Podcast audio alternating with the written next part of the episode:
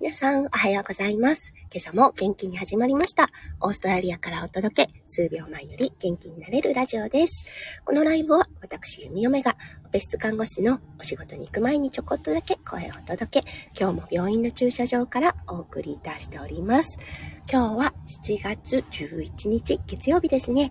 朝、オーストラリアは今7時1分を迎えたところとなります。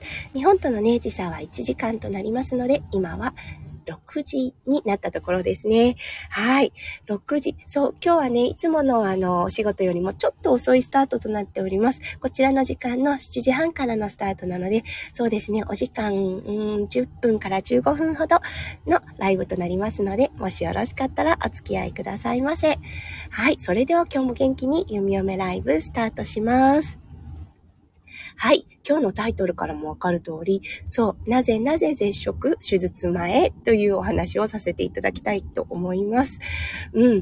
なんでね、手術前って絶食が必要だと思いますか？これね、弓嫁、結構、あの、なんとなくぼやーっとね、した、あの、答えは分かっていたんですが、実際に麻酔看護師としてお仕事をするまで、本当の理由というかね、な、なんで必要なのか、なぜ絶食が必要なのかっていうのね、わからなかったんですよね。うん。なので、今日は、うん、素朴な疑問をちょっとね、お答えしていきたいかなと思っています。はい。そう。手術をね、ご経験された方、わかると思いますが、うん、手術の、まあ、あの、事前の手続きの時に絶食の手続きで絶食の、うんと、手引きっていうのかな？あの、が、教えら、教えられる？うんと、病院が、病院側からの指示が出ると思います。はい。これだったんですが、まず、お腹の中に、胃の中にですね、物が入っている状態で麻酔を導入すると、うん、まずどうなるかっていうと、手術によっては筋肉弛緩剤を使う場合があります。そう、筋肉弛緩剤を使う場合の手術だったとして、お腹の中がもうあの、食べ物でいっぱいな状態の時、はい、どこに行くかっていうと、うん、リラックスした時にですね、あの、吐く、吐く場合だったらいいんですよ。お口から出てくる場合はいいんですが、例えば、その途中でですね、肺の方に行ってしまった場合、うん。胃の中のものって、あの、pH、pH って、えっ、ー、と、pH ですね。うん。が、とても賛成だっていうのは、うん、皆さんよくご存知かと思います。はい。すごく酸性の水というかね、液体、もしくは固体が肺に中に入ると、一体何が起こるかっていうとね、うん、あの、皆さんもね、一回はご経験あると思います。プールの水を飲んでしまった、肺に入ってしまったっていうことね。苦しいですよね。それが酸だった、酸、あの、酸性の酸ですね。だったということを想像してみてください。すごい苦しいですよね。うん。ただ、あの、麻酔を麻酔が入ってる状態であれば、痛みとか苦しみっていうのはないのですが、そう、その酸性のものが肺に入った状態という形になると、うん、肺炎を起こします。まず間違いなく肺炎を起こします。ということで、そう、あの、その、その最悪な事態を避けるために、このまず絶食っていうものが指示される形となっています。はい。そう。うん。なので、まず、あの、この絶食の勧めがあります。うん。あとはね、手術にもよります。そう。手術によって、例えばですね、あの、大きなお腹の手術をする形になると、な、なる予定な方だとします。そうするとね、結構絶食の時間って長くなるんですね。うん。あの、中水炎にしてもそうです。例えばですね、手術、うん、できる限り結構長めのあの、絶食を進めたりします。はい。というのはですね、やっぱりあの、お腹の方の手術という形になると、どうしてもそこに疾患があるということでね、うん、あの、お腹の中のものを溶かす作用がゆっくりになるんですね。うん、そう。なので、それ、それを考慮して、ちょっと長めの絶食になったりします。はい。もうね、3日も4日も食べてないんですけどっていう患者さん中にはね、いらっしゃいます。はい。だけど、結局、だけど、あの、手術が始まって、お腹の中のものを、ちょ、あの、吸引した時に、そう、弓嫁が一回体験したことがある時は、もう1.7リットルの、あの、胃の中のものが入っていたことがあります。はい。もちろんね、それはリスクとして、あの、麻酔はしっかりと計算しておりますので、はい、あの、どう、相関方法も少しね、あの、特殊な方法で相関はするのですが、うん、そっか、1.7リットルのものがお腹に入った状態で筋肉弛緩剤が入って、それがね、行き場のないプレッシャーが、うん、どこに行くかって言ったら口、から出てきますよね。口から出る分には全然構わないんです。それが肺に入った時にね、やはりあの、ただでさえ体が弱っている方だったとすると、うん、もう本当にね、命を取りかねない形になるので、はい、そこはすごく気をつけているところです。はい。じゃあ、あの、もうちょっとね、あの、踏み込んだ話をしてみましょうか。そう。食べてないんだから、例えば、チューインガムはどうだ？うん、ガムはどうだろうっていう方もいらっしゃるんですね。うん。そう。ゆみよめもね、あの、手術のオペ室看護師になる前は、ガムぐらいはいいんじゃないかなって思ったんですよね。そう、実際にね、新人の時に、あの、ガムを食べてた方いらっしゃったんですね。あまりにも口がベタベタするから、あの、ガムは噛んでいたけどっていう方がいました。はい、この方手術できたかどうかっていうと、できなかったんですね。うん。なぜかなって思った時に、麻酔の人が、麻酔がね、あの、患者さんに言ってたのは、ガムを食べることで唾液が、はい、唾液がね、あの、刺激されます。うん、唾液と、あとあの、お腹の、うんと、方も刺激が受けるそうなんですね。そうすると、お腹の方は何か物が入ってくる。そう。ということで、まあも、もちろん唾液の刺激もあってっていうのもあるのですが、そう、あの、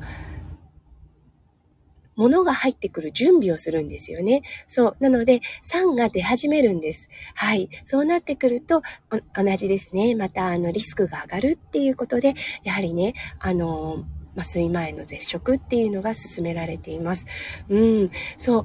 チューインガムもダメなんだっていうね、夢をちょっとね、驚いたことを新人の時に覚えています。そう。だからね、そこを、うん。そこを考えると、ああ、なるほどって思うんですね。そしてね、手術前、あの、クリアフルイド、うんと、なんて言うんだろう。透明なスープ、透明な飲み物であれば何時間前までは OK ですって言われることもあると思います。はい。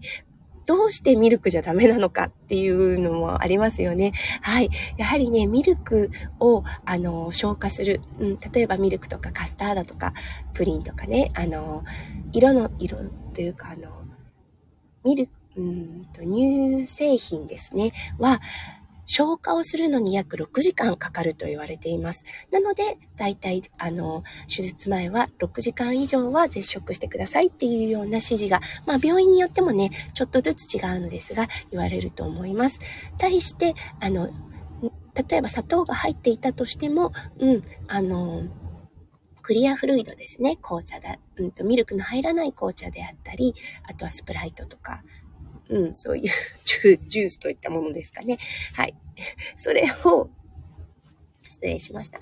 それを消化するの、おそらく、それを消化するのにかかる時間は約2時間って言われています。はい。なので、大きな違いですよね。4時間、あ、じゃない、6時間と2時間の差。うん、間に4時間の差があります。そう。なので、あのー何かを飲んでしまったっていう患者さんがいた場合は、ミルクは入っていましたか？というような確認をします。それで、うん、ミルクが入ってなかったけど、お砂糖を入れてしまいました。大丈夫ですか？っていう患者さんもいますが、はい、ミルクが入っていなければ 大丈夫ですよっていうような指示をさせていただきます。うん、そう。不思議ですよね。はい。あとね、あの、もう一つ補足させていただきたいんですが、うん、例えばね、あの、事故に遭った患者さん、もしくは怪我をされた患者さんいますよね。うん。その方に患者さん、あその方が、まあ、意識がある状態であればですけれども、まあ、水位は必ずお腹は空いているっていうような質問をします。はい、これなぜでしょう？うん。事故は例えば、事故だったり、怪我だったりは、前日のお昼過ぎに起こったとします。今は次の日のお昼だったとします。もう24時間も経ってるんだからお腹の中は空だろうって思いますよね。はい。これね、実は、あの、事故もしくは怪我のショックでアドレナリンが出た場合、うん、お腹の中のもののえっ、ー、と、噛み砕く作業ですね。ね。一旦、あの、一旦というか、かなり遅くなります。もしくは全く行われないような状態になるんですね。そう。なので、事故、もしくは怪我が6時間以上、もうあの12時間ぐらい経つのに、あまりにもショックだったために、お腹の中のものはまだいっぱいっていうような場合もあるんですね。なので、あの、麻酔が、そう、特に怪我、あの、事故された後ですね、うん、今お腹空いてる、お腹ぐるぐるなってたりする？っていうようなことを必ず聞いたりします。は。はいそうなんですね。体っていうのは本当にうまくできているなって思うんですね。うん。何かね、ストレスがあった時、そう、一番大切な心臓だったりとか、うん。あの、血をね、全身に巡り血を全身に巡らせる、そちらの方に集中をして、例えば胃の中のあの消化だったりするのは、2の次、3の次になるんですよね。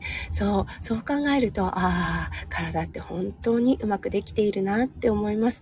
すごく、すごくね、絶妙なバランスで整えられているのが人体になります。はい。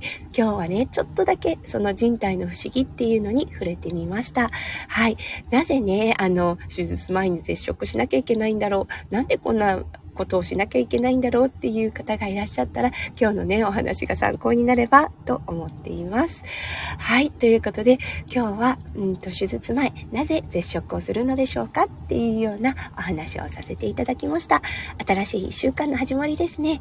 皆さんも、はい。あの、皆さんの一週間がキラキラがいっぱいいっぱい詰まった素敵な素敵な一週間となりますよう、弓嫁心からお祈りいたしております。